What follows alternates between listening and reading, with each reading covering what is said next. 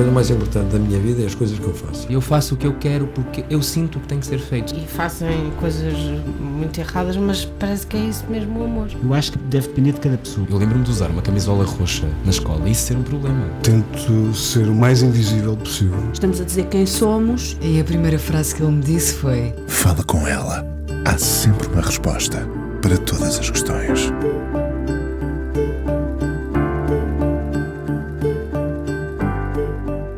É bonita a tempestade que sai da voz dela, mulher de coração na boca, intempestiva, sim, um furacão, exagerada para lhe agarrar as palavras que são também canção. Uma minhota que não teme o espontâneo nem os caminhos novos que tem desbravado. Não deixou o fado de lado, mas arrisca as suas palavras na voz que se descobre em permanência. A Aurora revelou parte desse empoderamento onde assume o seu mundo com fragilidades e uma busca pelo que a norteia. Pergunto-me se o amor lhe deu força para partir à descoberta dela própria. Lá está. É muitas vezes com o olhar do outro que nos descobrimos. Voz que se afirmou entre o novo fado português, prestes a fazer os coliseus, quem é ela nesta travessia em que se mostra outra? Como foi a gestão recente com o mundo da televisão e a residência artística em Porto Alegre, de onde brotou um EP que já se pode ouvir e onde, com a colaboração do namorado, o músico Justin Stanton, explora uma nova musicalidade. O amor também é essa cumplicidade e admiração antes de ser cuidado e paixão. A mulher ladina, que cozinha, costura e canta, está no pódio da solidez feminina e feminista. Nenhuma polivalência nos atira para um lugar secundário. Pelo contrário, o protagonismo é de quem se mostra flexível e agarra a oportunidade. Gisela João, 37 anos, de Barcelos e no centro do mundo, convidada do Fala com ela na Antena 1. Olá, Gisela. Olá, Inês. Bem-vinda cá à casa. Emociona-me sempre essas tuas introduções. um, estes últimos tempos têm sido bem vividos uh, e em várias frentes. Uh, ou então, não sei, de repente está tudo a acontecer ao mesmo tempo, eu própria também o sinto. Um, estás em fase de descobertas várias também? Eu sinto que estou. Sabes quando tens uma panela a ferver e de repente a água começa a fazer as, as, as, as borbulhinhas? Pronto, eu sinto que sou essas bolinhas, mas sou muito mais do que uma, porque acho que eu não sou só uma, uma, uma bolhinha, acho que todos nós somos muitas. Só que sinto que neste momento todas essas bolhinhas que eu sou estão a explodir ao mesmo tempo. Estás em efervescência? Estou, total. Total, é muita coisa nova a acontecer é muita coisa a acontecer ao mesmo tempo.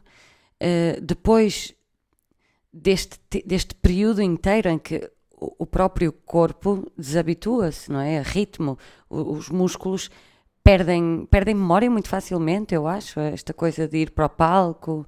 Um, ehm, a estagnação de repente parece fácil, não é? A única coisa, a única coisa que, que eu sinto que foi boa aqui para a interpretação, que é aquilo que me fascina naquilo que eu faço, com a música é que a palavra ganhou outro peso, porque esteve muito tempo sem ser cantada.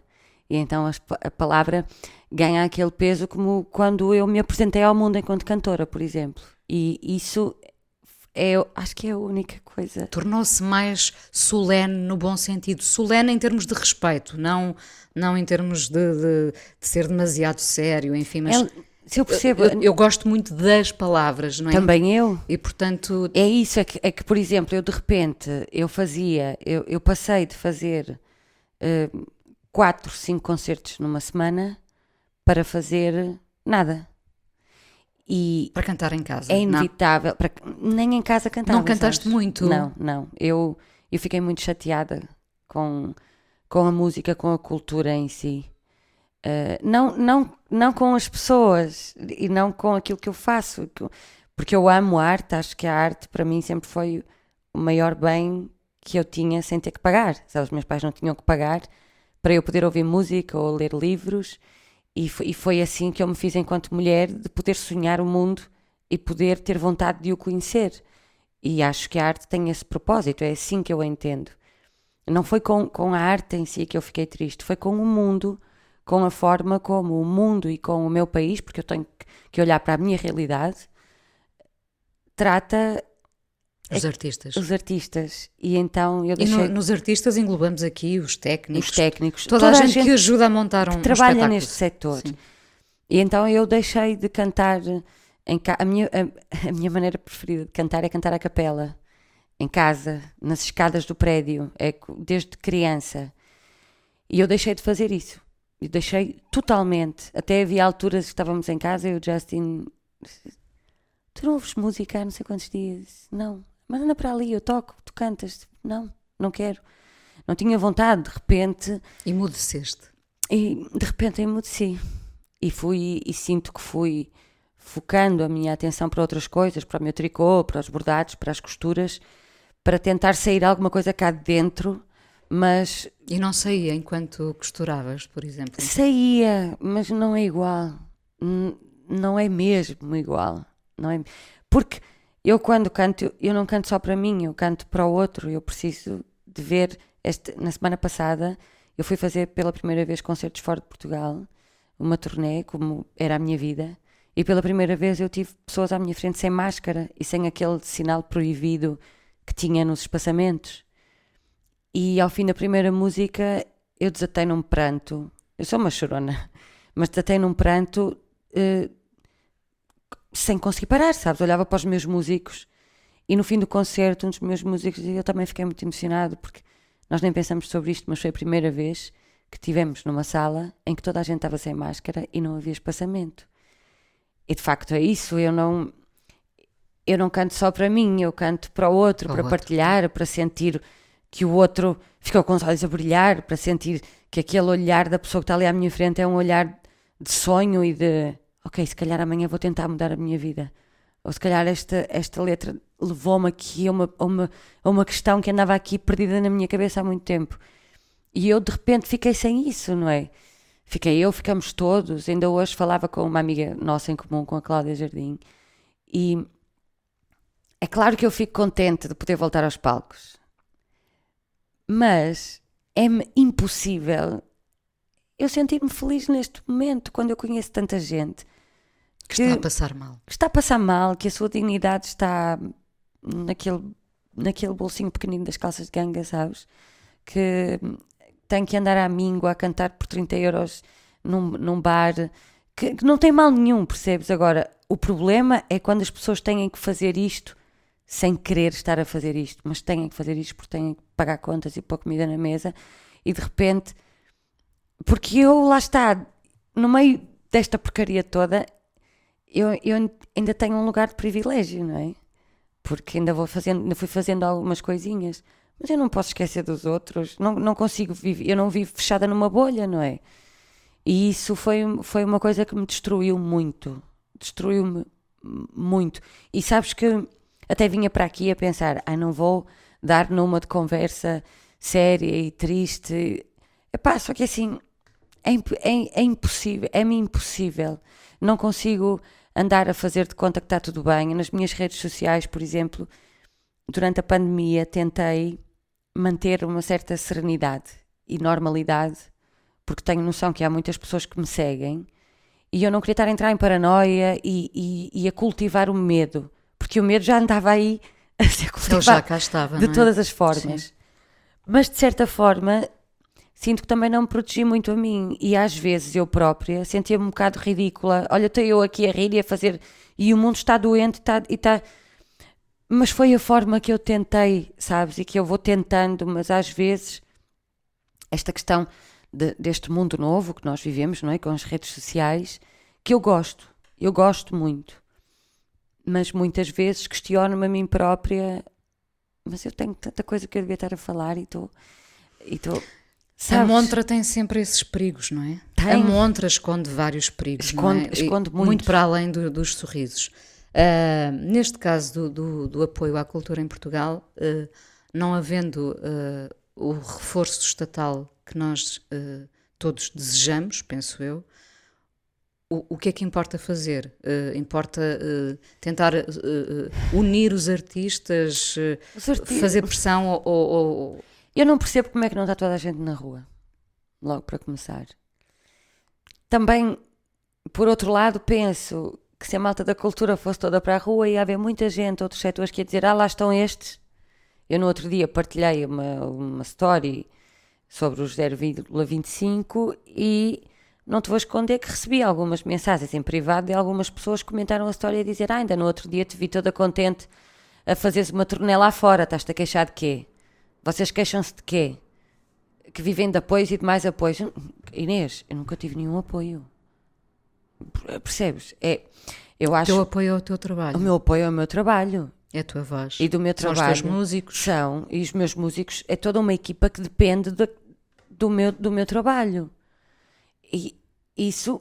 Agora, eu acho que, no- hum, que passa muito pelo público ter noção da sua responsabilidade em- em- com este setor. No fundo, era como se nós, o público, pudéssemos dizer: nós não vivemos sem eles. Exatamente. É isso, não é? Nós não Exatamente. passamos sem eles. Exatamente. Nós, Da mesma forma que não país- passamos sem alimentos no supermercado, sem medicamentos da farmácia, sim. Porque, porque isto é tudo, é tudo muito bonito, mas se durante este ano e meio que, que estivemos parados, não é? Eu gostava de ver se os artistas tivessem, não tivessem feito lives, não tivessem feito peças de teatro em live, não é? Porque aconteceu de tudo: dança, foi bailado, teatro, eh, cinema, eh, tudo, tudo. Se não tivesse acontecido, eu gostava de ver qual seria a reação das pessoas hoje em dia e gostava de ver se os 0,5% seriam 0,25%. Porque eu acho que não seriam. ser- seríamos todos, estaríamos todos muito mais tristes. Seríamos mais tristes. Muito mais tristes, as pessoas valoriza- valorizavam muito mais, porque tu já, já reparaste que tu desde junho a setembro no nosso país tens muito acesso à cultura gratuita. Também é um erro, porque não se valoriza, não é? Se as pessoas dessem, se houvesse, sei lá, nem que fosse uma. Olha, são 2 euros. É um bailarico ali na terra. É, são 2 euros. Para ajudar a Associação dos Bombeiros da Terra, por exemplo. Uma associação qualquer da Terra. Era uma forma de se valorizar este setor. Eu acho que talvez.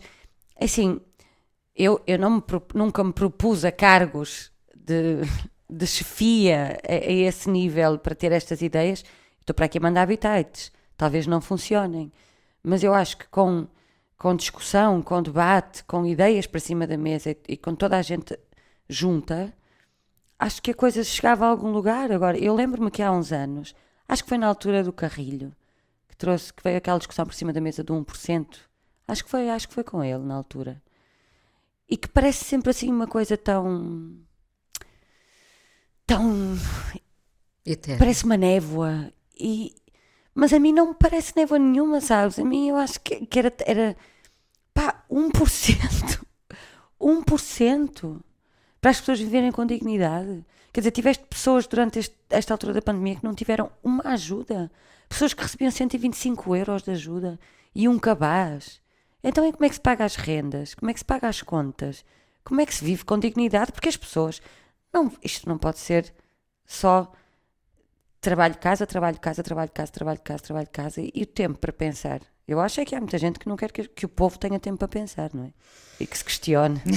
Ah, sabes, ah, nós damos por garantidas estas, estas coisas sempre da cultura, a música, ouvimos-la sem pagar, não é? Uhum. Ah, vemos coisas que nos passam à frente e, e sabemos, olha, o bailarico, o bailarico é um, é um bom ah, início para uma luta maior. Se, se cada um desse dois euros, passaríamos a valorizar muito mais. Também estamos a responsabilizar as pessoas a partir do momento em que pagamos, nem que sejam os tais dois euros. Claro. E portanto toda a gente ficaria a ganhar, mas tem que haver uma mudança de mentalidades para todos, não é? Geral, Para todos, geral, sim. geral. Ahm, nesta tua ah, efervescência do momento, ah, queria saber se o amor te ajudou a fortalecer, a seres mais tu. Ajudou-me, ajudou-me muito. Principalmente o amor primário, sabes? Nem falo de amor, relação amorosa, porque a relação que eu tenho com o Justin, nós somos namorados, efetivamente, mas para mim é muito mais importante até a relação primária de amizade profunda, de, admiração um pelo outro, eh, que eu tenho isso pelos meus amigos também. portanto, acho que foi mais até o amor de amigo Coletivo. que, que, me, que me fortaleceu, porque de repente eu sempre me. Eu quando. Eu, eu, eu gostava, eu ultimamente tenho dito muito isto em conversas, eu gostava de manter a inocência eh, de quando gravei meu primeiro disco em relação a muita coisa. Acreditar que a música pode de facto mudar o mundo e que é, e que é só pela música. Quando eu entro no mercado, eu, hum, para além de acreditar que era, que era a música, que a música valia-se por si, eu fizeram-me sempre acreditar que eu era apenas uma intérprete. Um, e não digo isto porque não estou a dizer que ninguém fez isto de propósito que foi por mal. Não, atenção. Mas eu sempre me vi só como intérprete. E de repente, e é claro que isto vale o que vale, mas quando tu tens pessoas à tua volta eh, que são eh, muito reconhecidas e que, e que tu admiras muito, fora o reconhecimento dos outros, que tu admiras muito e que percebem muito da matemática da coisa, para além do sentimento, da, da música, uh, e, que, e, que, falam contigo de igual para igual e que, e que te dizem: O quê? Mas, mas que é isso que estás aí a, a trotear? Ah, não é nada. Mas que música é essa? Ah, não, sou eu que estou para aqui a inventar. Então, mas grava, porque isso, isso é ótimo. Começa-te a dar. Hum, todos nós precisamos destas validações. É verdade, é verdade. Uh, Deixem-se tretas quando, quando ouço alguém dizer: Ah, eu faço o que eu quero, eu não preciso que os outros me validem. Desculpem, desde crianças que nós precisamos dessas validações. E foi muito interessante no, no processo para a Aurora, por exemplo. Houve um dia que o Justin, isto é, é muito castiço, era dia 14 de fevereiro 2019, dia dos namorados para nós. E, uh, eu estava cá e fui jantar com umas amigas, o Justin não estava cá. E quando cheguei a casa, o Justin tinha-me enviado um, um, voice memo uh, com, para aí, sei lá, 30 segundos, a tocar uma música ao piano e, e, e dizer: Fiz isto inspirado, adivinhem quem? E eu ouvi aquilo, fui para a cama ouvir aquilo, no dia seguinte andava a ouvir aquilo, e aquilo acabava de tocar e eu continuava a melodia e comecei a pôr palavras.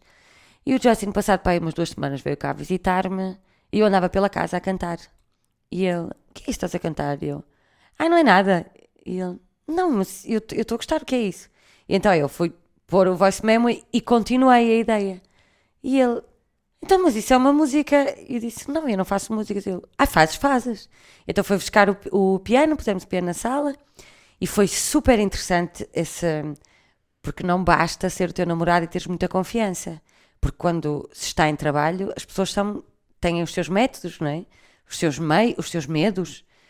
E então estava um candeeiro, assim, a luz a meio gás, piano, ele disse: Vai cantando, eu vou atrás de ti. E então a canção ao coração nasceu assim. E de repente, eu lembro-me que ele começou e eu comecei, e de repente, quando se está a improvisar, está-se muito frágil. Eu comecei a espingardar e disse: ah pá, não, não, não, olha, não, não, isto não funciona, não dá, nós não conseguimos trabalhar juntos. Cada um foi para o seu lado na casa. E lembro-me, passado um bocado, olhámos assim um pouco, passamos pelo corredor e eu assim, desculpa, é que eu fico com muita vergonha. Eu ponho as garras de fora, porque eu acho que é o que toda a gente faz, não é? Na vida, quando te assustas, o primeiro instinto é. E vamos tentar outra vez. Ele, vamos, eu estou aqui, tu vais conseguir. E a canção ao coração nasceu assim. E foi um processo incrível descoberta para mim enquanto, enquanto ser humano, sabes? Uau, eu também Uma de fazer isto. renascimento. Totalmente. De repente, eu escrevi um poema e, e, e, compus uma melodia a meio com outra pessoa. E depois veio o Budapeste, que também foi assim. Eu, eu tinha uma parte da letra e tinha a música. Eu tinha chegado de viagem, chama-se Budapeste, porque eu cheguei de Budapeste e foi naquele dia. E comecei a brincar no piano, no teclado, e fui escrevendo a letra. E quando estava em estúdio, faltava-me um pedaço, era muito pequenino, então telefonei ao Tiago Lila para lhe pedir: escreve-me uma parte, olha, vou-te assobiar aqui a melodia. E ele escreveu-me, e então a música. E tudo isto para mim foi uma descoberta incrível. Uh, ainda agora convidaram-me para fazer uma, uma, música para a Liga Portuguesa contra o Cancro.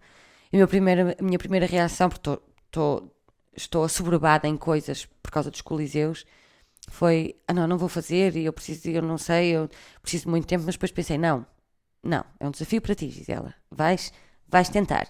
Conseguiste. E, e consegui e fiquei muito contente com o resultado. E depois também tenho assim algumas pessoas. Telefone para Samuel Lúria, por exemplo, que é uma pessoa que eu adoro a escrita dele. E digo: Olha, estou aqui cheio de vergonha de uma coisa que eu escrevi, podes ler? E é, é bom ter. hum, É muito bom ter pessoas que, que nos ajudam a crescer. E, que, e sabes que eu- todos nós crescemos a ouvir aquela frase de ai, os bons amigos vêm-se nos momentos fracos, nos momentos maus. Eu nunca acreditei nisso. Eu acho que os bons amigos à séria também se veem nos teus momentos de felicidade e de descoberta. Porque é preciso estarem muito bem para aceitarem a tua felicidade. Porque às vezes as pessoas, nas suas frustrações, mesmo sendo nossos amigos, sem perceber, não, não estão, não estão tão felizes assim por te ver feliz. E é muito bom eh, poder contar com pessoas assim à minha volta, que me ajudam a, a crescer e a elevar e que ficam felizes com as minhas, com as minhas vitórias. Vamos agora ouvir esta tempestade, esta belíssima tempestade, que faz parte de um, para já de um EP, Mirrors, não é? Sim. Ah, que vai ser ainda disco, vai, ser Vai- álbum. Vai sair em novembro. E, e em que tu colaboras com várias Epá, pessoas. aí então é que eu passei da Gisela 2.0 para a Gisela 4.3. A colaborar com, com Foi- estas pessoas e com. Descobri muita coisa em mim, mesmo muita coisa. Foi, foi altamente inspirador e altamente emocionante mesmo. Já vamos Já falar, falámos. já vamos falar dessa, dessa residência. Vamos então ouvir Tempestade.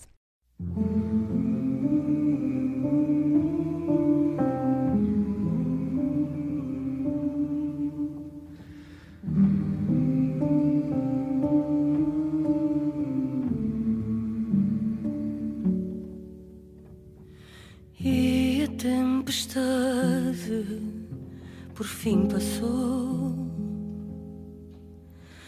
Não se ouvem passos no corredor. Ninguém cá vem chamar a calma de volta.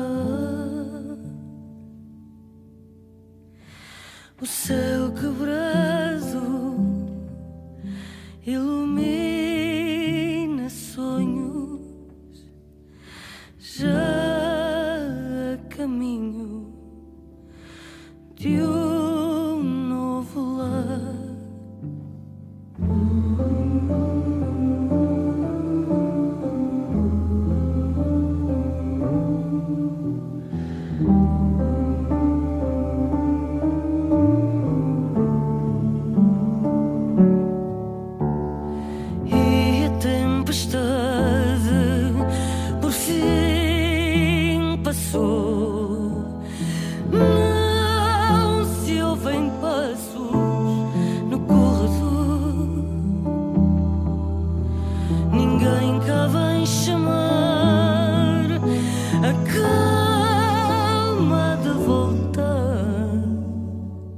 Gisela João, hoje no Fala Com Ela, prestes a cantar nos Coliseus, depois do álbum Aurora, um EP novo chamado Mirrors, que acabámos de ouvir, e onde eh, colaboraste com, com vários nomes, EP que será um álbum e que nasce da tal residência artística em Porto Alegre, é isso? Sim. Ahm, como é que se deixa, porque ainda há pouco falávamos desses receios, receios que nos vão acompanhar, penso eu, pela vida fora, como é que se deixa a voz escapar para caminhos que não conhecemos?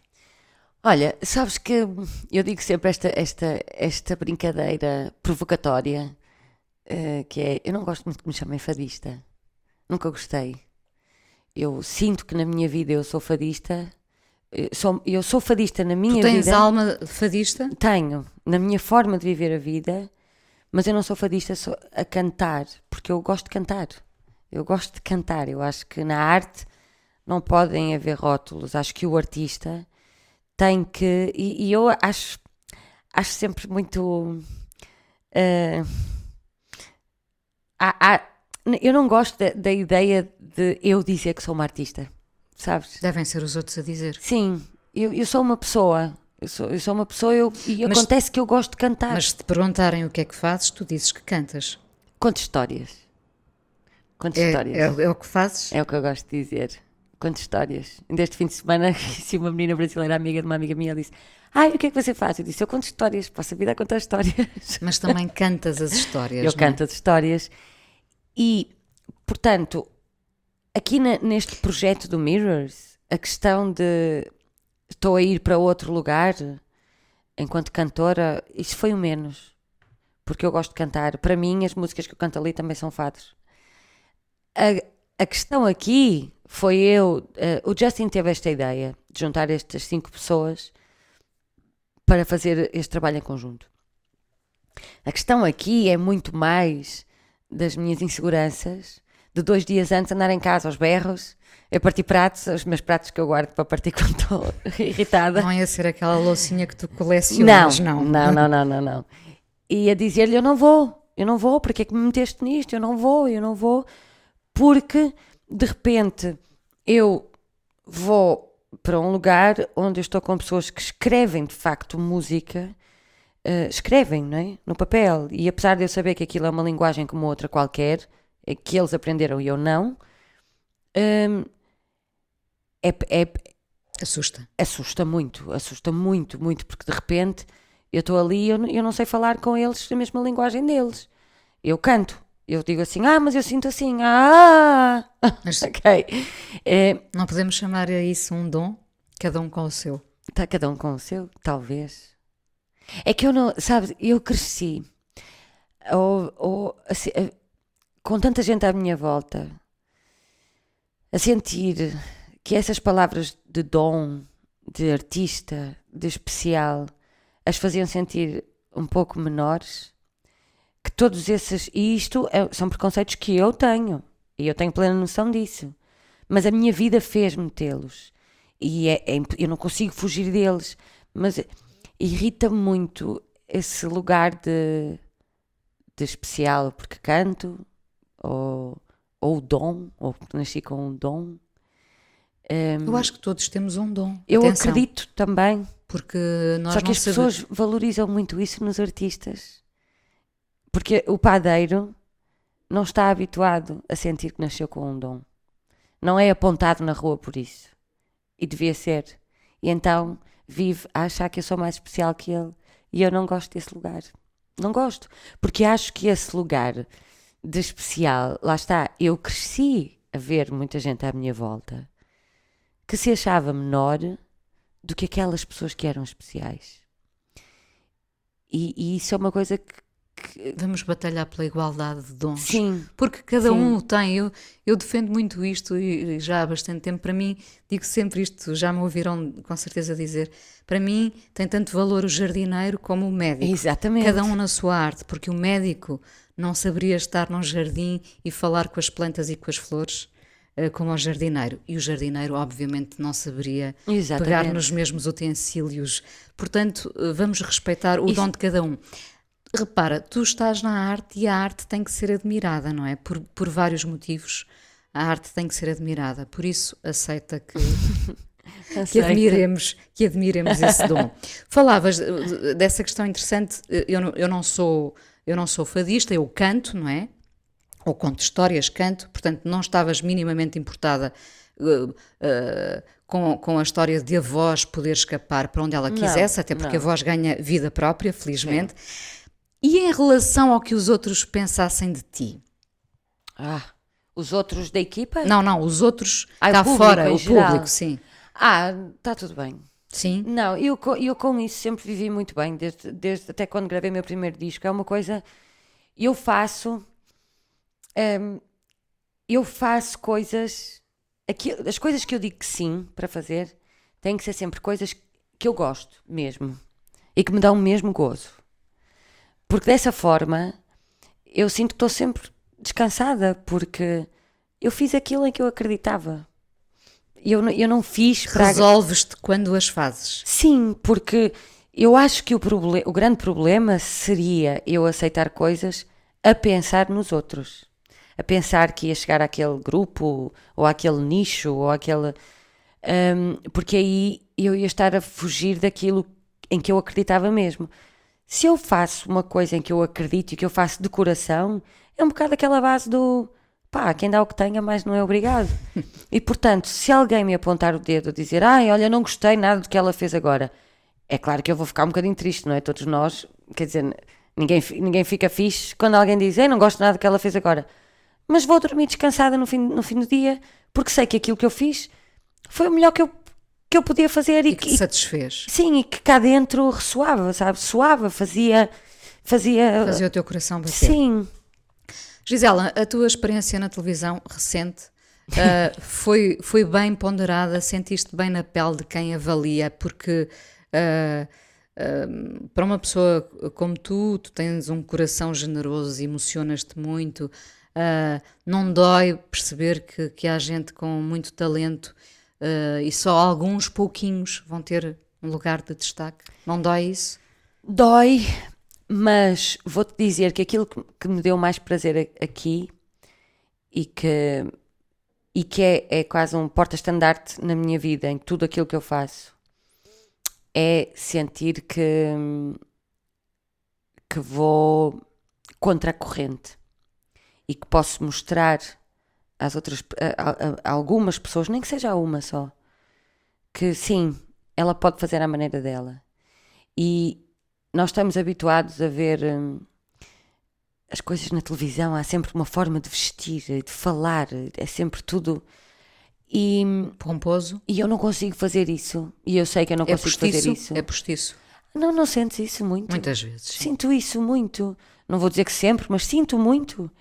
E isso chateia-me, porque eu acho que isso, lá está, afasta muitas pessoas, faz com que as pessoas que estão em casa vejam e se sintam menores um pouquinho, até inconscientemente.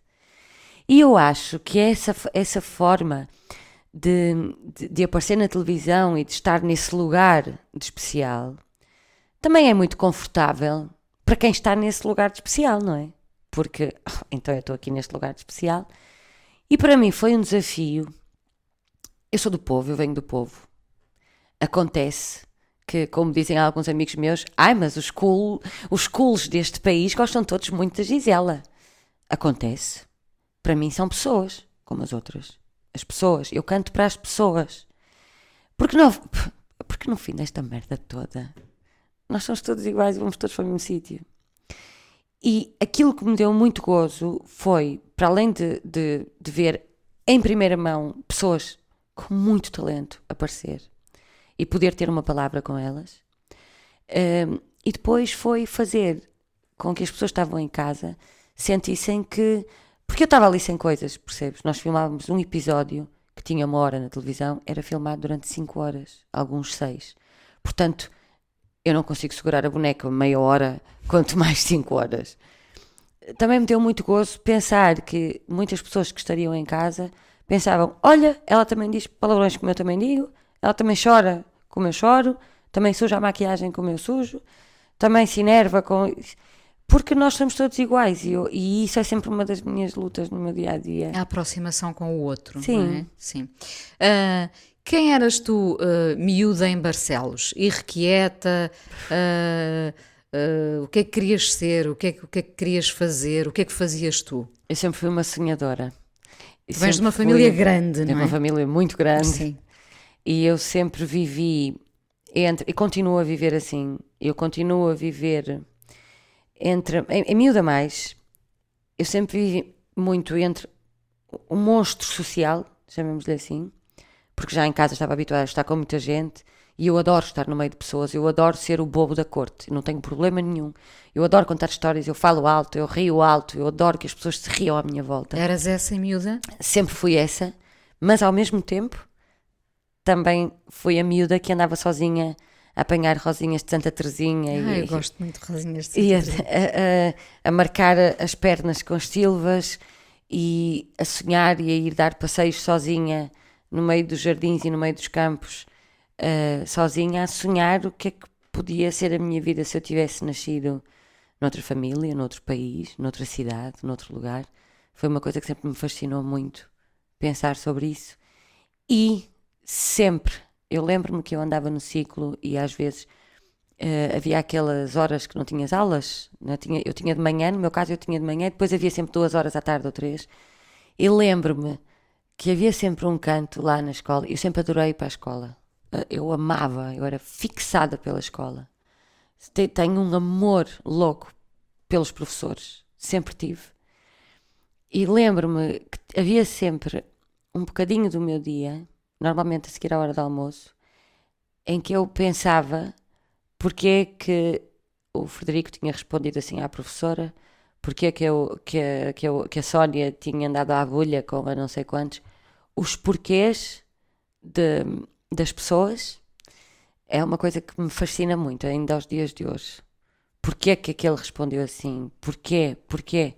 Porque de facto nós vivemos sempre tão ocupados com o cotão que está aqui no nosso umbigo. Mas às vezes o outro que nos deu uma resposta torta, ou que tem, há um porquê para aquilo. E, e se calhar, eh, se calhar eu tenho um problema. Eu, eu gosto muito de sentir o outro. E isso às vezes é, é mau, porque quando é demais é mau. Mas, mas é uma coisa que me dá muito gozo. Então, tu, tu passavas algum tempo a sentir o outro. E tu, como é que te sentias a ti? Eh, quando eu canto é quando eu me sinto. E, e já Por isso é que eu cantavas? cantava às escondidas. Sim. E cantavas nesse canto da escola também? Ou, ou não. Não. por isso? Não. Eu cantava em casa quando não estava ninguém em casa. Hum, há, sempre, há sempre sorte no caminho. Todas as pessoas que se sentam aí nessa cadeira eh, vão dizer que sim, que tiveram muita sorte, não é? Hum, tu também tiveste mais ou menos? Não. Eu não acredito na sorte. Acreditas no trabalho? Acredito no trabalho. Eu só acredito na sorte em relação a uma coisa, que é as pessoas que se cruzam contigo na tua vida. Mas isso já é uma sorte. Isso é uma sorte. Tu conseguirias identificar eh, um instante que mudou a tua vida? Sim. Por exemplo? O, quando eu conheci o Frederico Pereira, que foi o meu o produtor dos meus dois primeiros discos, eh, quando eu conheci o Helder Motinho, ehm, foram, isto foram momentos de, de viragem completamente na minha vida. Foram momentos de muita sorte, foram pessoas com quem eu aprendi muito. Foram os, os nossos caminhos já não se cruzam profissionalmente, mas são pessoas a quem eu vou ser agradecida para o resto da minha vida, com quem eu cresci muito, que me formaram muito enquanto pessoa também. Porque eu quando venho para Lisboa tinha 27 anos, tudo começa muito, tudo acontece muito tarde Há na minha 10 vida. anos. Há 10 anos. Há 10 anos. Tudo acontece muito tarde, de facto, na minha vida. E imagina, o meu primeiro disco sai quando, quando eu tinha 30 anos. É, é tarde. Não é tarde, porque 30 anos é uma, sou uma, era uma miúda, não é? Sou uma miúda ainda. Mas comparando com. não é? As pessoas lançam discos com 22 e com 23 e com. Eu, eu, o meu primeiro disco saiu com 30 anos. Sinto que estas pessoas foram. foram Fulcrais. é? fu- fulcrais, mas de uma forma que eu acho que nem eles têm a noção, sabes? Fica dito aqui, fica registado. Fica. É importante. Ah, o que é que te ensinaram os teus pais que queiras passar um dia aos teus filhos? A liberdade. Meus pais não tiveram tempo nem meios para me ensinar da forma. Da forma. Quando nós pensamos em ensinar, aquela forma clássica e básica de poder dar-te acesso à escola, poder dar-te acesso a uma boa faculdade, poder levar-te ao cinema, levar-te ao teatro. Meus pais não puderam fazer nada disso. Mas eu acho que os meus pais deram-me mais do que isso. Os meus pais deram-me tanta liberdade e essa liberdade levou-me a saber sonhar e a saber criar. Ahm, e deram-me princ- como princípios. Os meus pais têm, têm corações gigantes e com todas as dificuldades que tiveram na vida, são pessoas que, que continuam a ser pessoas muito boas, mesmo muito boas. E, e, eu- e eles ensinaram-me a liberdade. E toda a história da minha vida é feita com, com a oportunidade que a esquerda me foi dando. E, e, e, e, portanto, e por isso é tão importante na minha vida questões como ah, quando se fala de género, são coisas que me fazem até uma comichão, sabes? Porquê é que as pessoas perdem tanto tempo a pensar nessas coisas? Porquê é que se quer tra- travar a oportunidade de alguém ter acesso ou ser feliz? uh, o racismo. Como é que alguém ainda no século XXI ainda Ainda distingue pessoas. como, por- como? Eu, eu, sou- eu nasci mulher e à partida já nasci um bocadinho atrás, não é? Em relação a quem nas- nasce homem. Nasci branca, já nasci, portanto, um bocado à frente em relação a direitos e oportunidade em relação a outras pessoas. Mas como eu nasci numa família com tantas dificuldades e para quem olhavam de lado, para mim e para os meus irmãos, e nos deixavam de lado das festas de anos porque éramos muitos Muitos e pobres. e pobres, há aqui alguma coisa de encontro. E atenção, que eu, com todo respeito, eu não estou a querer pôr no lugar de tanta gente, com tantas causas e tantos lugares de desprivilégio, de facto. Mas há aqui um ponto de encontro que eu sempre encontrei na minha vida e por isso é que sempre me agarro sempre a pôr estas pessoas para a frente, a trazê-las para palco, a dar-lhes a dar-lhes espaço na minha vida Lugar, e no mundo, porque lá está, os meus pais ensinaram-me esta liberdade, esta liberdade em que eu podia ser aquilo que eu quisesse. Ainda hoje falava de como uma amiga minha, eu acho que não há nada mais bonito na vida de fazeres alguém feliz.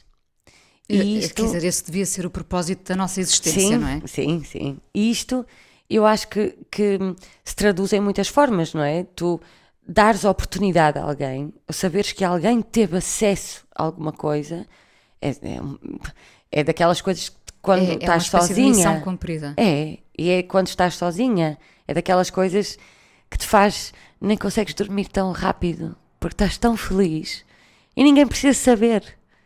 Mas fizeste alguma coisa, e essas coisas, essas sim mudam mais o mundo do que uma merda de um post no Instagram às vezes. É verdade. O que é um dia bom para ti, Gisela? Um dia bom para mim, olha, agora vou ser um bocadinho um biguista. Um dia bom para mim é um dia em que o meu telefone não toca. Eu não tenho nenhum e-mail para ver e posso estar sozinha a criar. O que é que vamos ouvir agora na despedida? Olha, eu ia fugir daqui, porque eu acho que já há uns anos eu te pedi para passar esta música, mas eu vou pedir outra vez. Chama-se Dançom número 2, do Arturo Marques, e é uma música muito grande em todos os aspectos. É uma música que passa por muitos, por muito.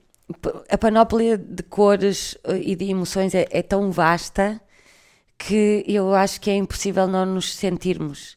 E, e eu gosto, o meu propósito nesta vida é esse: é fazer com que as pessoas se sintam vivas, se arrepiem, se emocionem, se questionem. E então esta música é uma música perfeita para isso. Obrigada por teres vindo ao Fala com ela aqui Obrigada na Antena eu. 1 e ainda vamos conversar mais um bocadinho no podcast.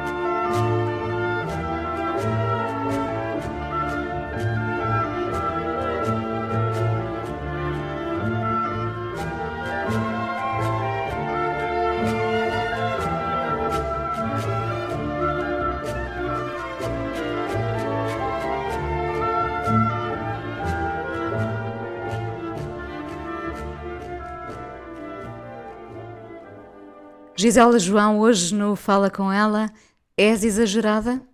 Muito. Eu já imaginava Muito. que fosse essa a, a resposta, evidentemente.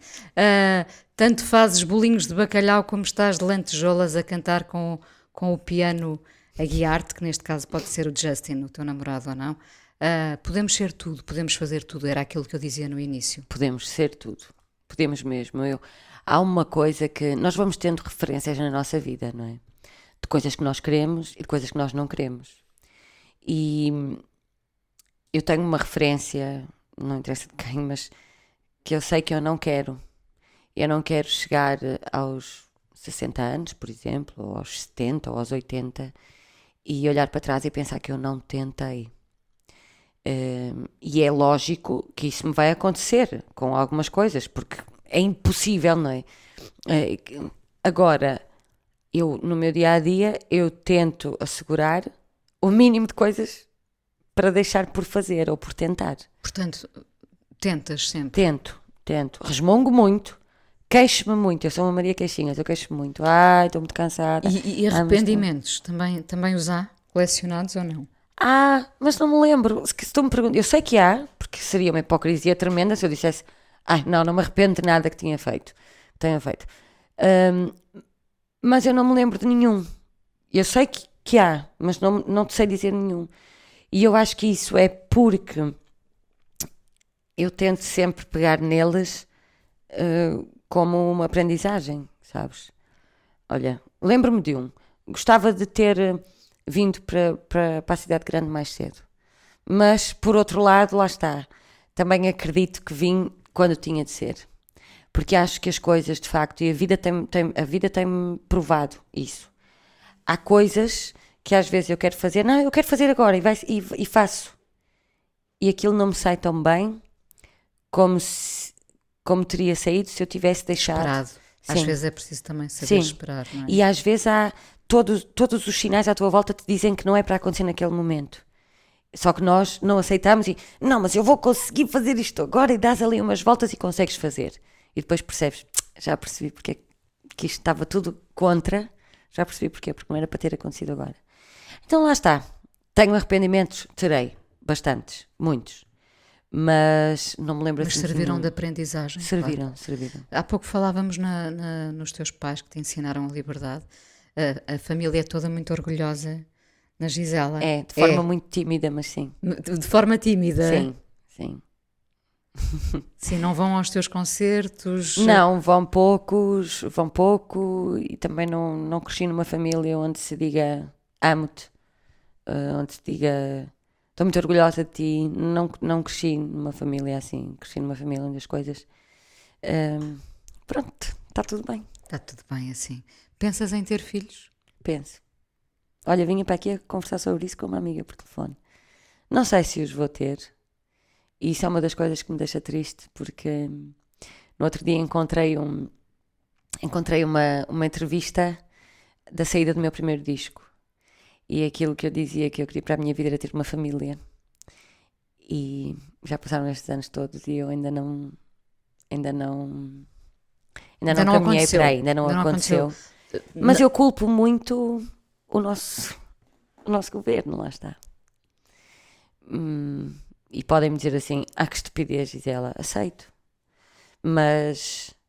Porquê? Eu... Porque a falta de horizonte que te, Sim. Que te limita. Sim. E tenho amigas que me dizem: pá, Gisela, se eu estivesse à espera, já deves ter ouvido isto muitas vezes, é? se eu estivesse à espera para ter o um momento perfeito, não sei o quê, ainda estava à espera, não há, nunca há um momento perfeito, aceito, está tudo bem. Mas eu tenho medo.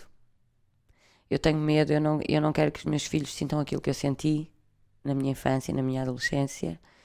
Uh, o meu trabalho é um trabalho muito precário. Um, estas últimas notícias ainda, ainda, ainda, menos luz nos trazem no horizonte e, e é uma coisa que me deixa um bocadinho triste porque eu, eu gostava de estar aqui com um barrigão, confesso. uh, achas que há um novo feminismo a desenhar-se ou não precisamos de lhe chamar feminismo?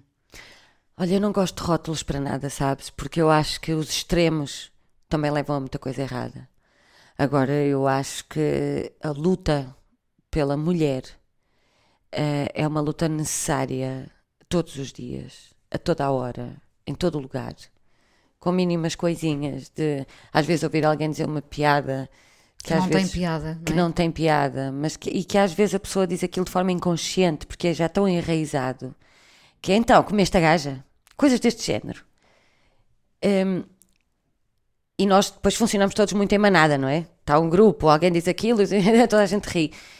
Se houver alguém que, te, que tenha coragem para dizer, pá, não digas isso. Se calhar há outro ao lado que diz, epá, pois eu também, eu também acho. Estava aqui calado, mas eu também acho. Este tipo de coisinhas são coisas que fazem muita diferença. Muita diferença mesmo.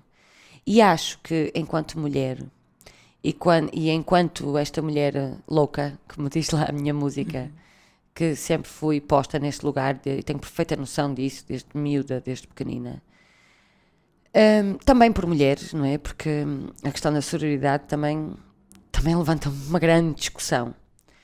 Um, é uma luta que, que tem que ser tida di diariamente mesmo.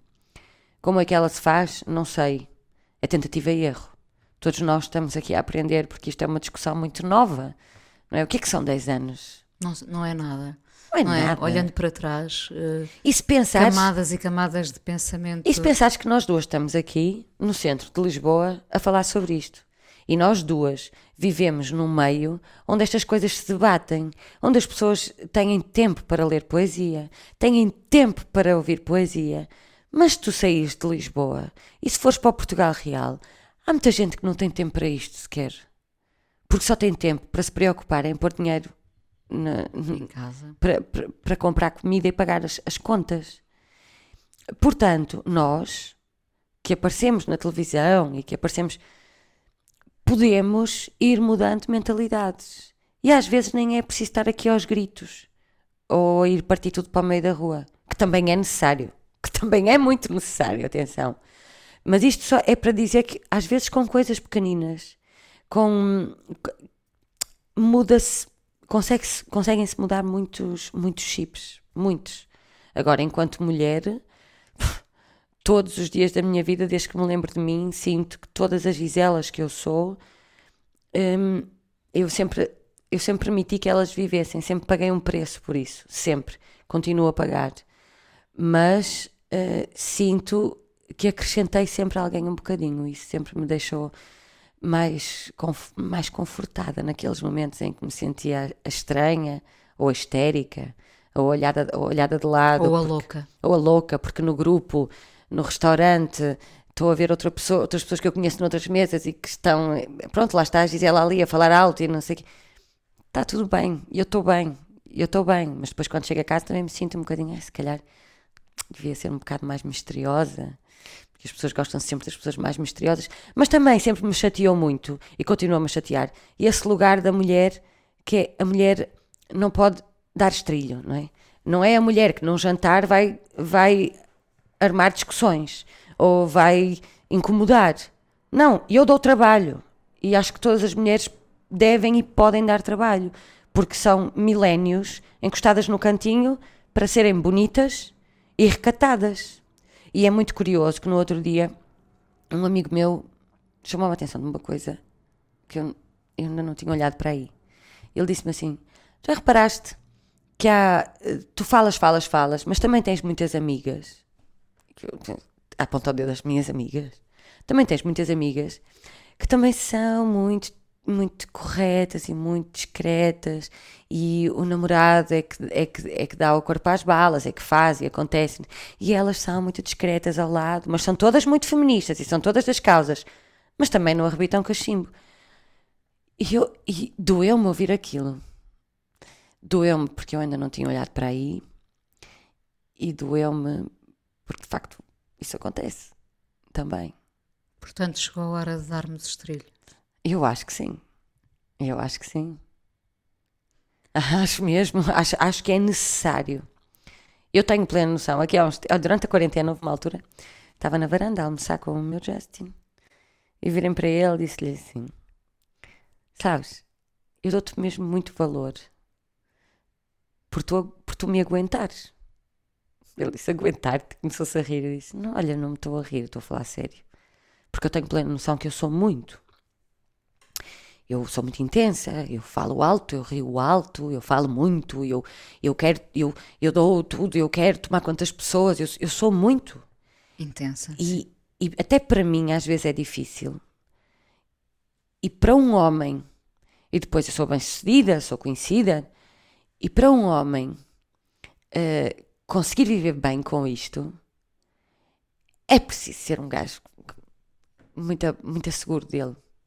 Isso que eu estou a dizer, não quero ser, eu não quero ser mal entendida, atenção. Mas é um bocado aquela velha questão de a mulher recebe mais que o homem, sabes? E então o homem sente a sua masculinidade ferida. Isso não, tem, não passa só pelo dinheiro, passa também pelas personalidades não é? de, de, das pessoas. E, e, eu sei que eu sou essa pessoa. Eu, eu, eu tenho plena noção da pessoa que eu sou e eu aceito-me assim. Mas é, é como chega a ser comovente até sentir que a pessoa que está comigo, que a primeira coisa que me diz é não, eu conheci-te assim, eu apaixonei-me por ti assim. Eu, eu quero que tu sejas. Mas a maior parte das mulheres não vive assim. Vive, vive com medo, vive assustada. Com uma parte de si amputada. Sim, exatamente. Exatamente. Olha, melhor não diria. Gisela, muito obrigada por teres vindo ao Fala com ela. Obrigada, eu ficava aqui 3 mil horas a, a falar. obrigada. A coisa mais importante da minha vida é as coisas que eu faço. Eu faço o que eu quero porque eu sinto que tem que ser feito. E fazem coisas muito erradas, mas parece que é isso mesmo o amor. Eu acho que deve depender de cada pessoa. Eu lembro-me de usar uma camisola roxa na escola e isso ser um problema. Tento ser o mais invisível possível. Estamos a dizer quem somos. E a primeira frase que ele me disse foi: Fala com ela. Há sempre uma resposta para todas as questões.